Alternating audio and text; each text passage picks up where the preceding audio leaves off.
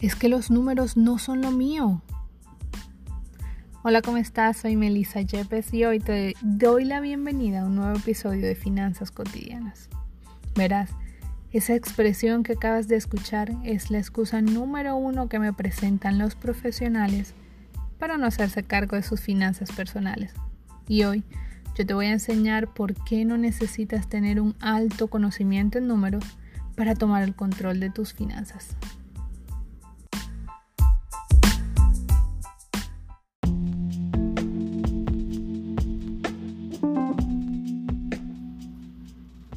Ayer te contaba que como economista me olvidé de cuidar mis finanzas personales y un día cuando ya tenía más conciencia sobre este tema, me pregunté, si esto me pasó a mí que se supone estaba relacionada con todos estos términos y los números, ¿qué se deja para el médico, abogado, bailarín, diseñador y demás profesionales que poco quieren saber de números?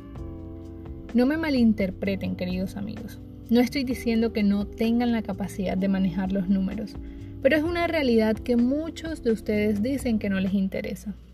Por eso hoy quiero explicarte la diferencia entre la economía y las finanzas y cómo desde tu labor o profesión puedes hacerte cargo de tu área financiera aun cuando los números no sean lo tuyo.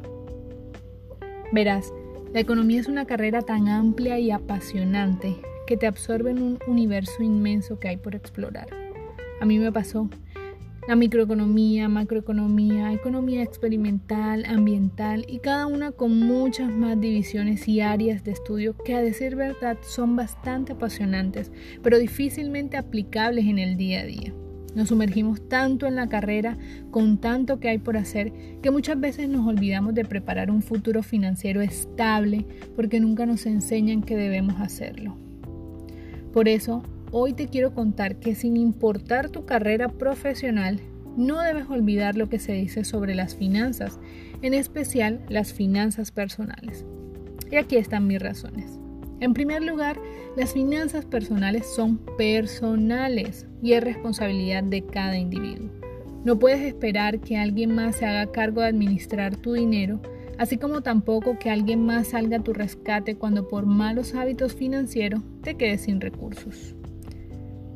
Es común echar la culpa a otras personas externas, el gobierno, la situación mundial, el COVID o cualquier otra situación que se nos presente. Pero nadie más es responsable de administrar tu dinero que tú mismo.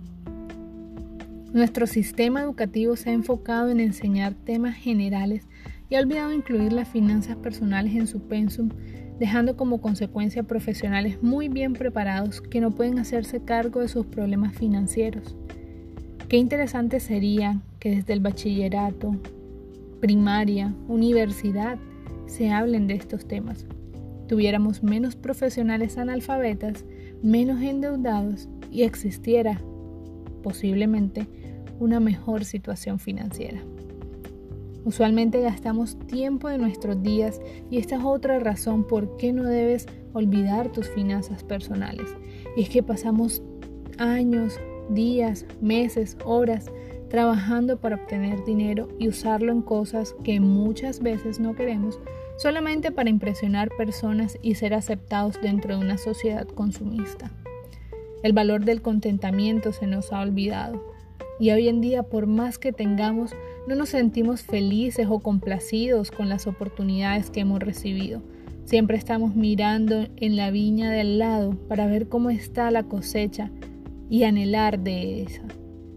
Qué bien sería que disfrutáramos de lo que tenemos, que no necesitáramos pensar en comprar una nueva versión del celular simplemente porque salió y quiero tener algo más actualizado sino que pudiera aceptar lo que tengo, lo que puedo comprar con mi dinero y administrarlo de una mejor manera. Una de las razones más claves para tener en cuenta las finanzas personales y administrarla de mejor manera es que el dinero bien utilizado se puede convertir en una herramienta para cumplir con el propósito que tienes en esta tierra. Yo no creo que Dios te haya diseñado, se haya tomado todo el trabajo de formarte, de diseñar cada cabello tuyo, cada dedo, cada órgano, cada miembro de tu cuerpo, para que tú pases todo un día trabajando por algo que estás simplemente persiguiendo el dinero. Tú, como ser humano, tienes un propósito mayor en esta tierra. Y si tuvieras solucionado la situación dinero, probablemente te estarías dedicando a desarrollarlo. Así que eso solo lo puedes hacer una realidad cuando te rodeas de educación financiera. Y la educación financiera no es saber de tasas de interés, de tipos de créditos o de retornos de inversión o términos complicados. La educación financiera es saber administrar el dinero que tienes para sacar el mejor provecho. Así que estas son simplemente una de las razones que me impulsan cada día para expandir este mensaje, porque es necesario que los profesionales de hoy en día conozcan que tienen las herramientas en sus manos para hacer una sociedad diferente, que podemos tener un mundo mejor, que podemos superar diferentes crisis financieras cuando decidimos tomar el control de lo que pasa dentro de nuestros hogares con nuestro dinero y de ahí aportar hacia afuera. Te invito a seguirnos en nuestras redes sociales como Finanzas Cotidianas, donde día a día formamos profesionales en el manejo de sus finanzas.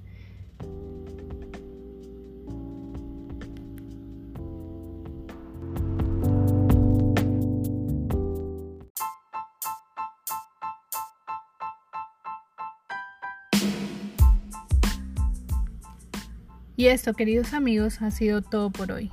Mañana no te pierdas otro episodio donde te contaré cómo tú, desde tu profesión, puedes hacerte cargo de tus finanzas. Nos vemos.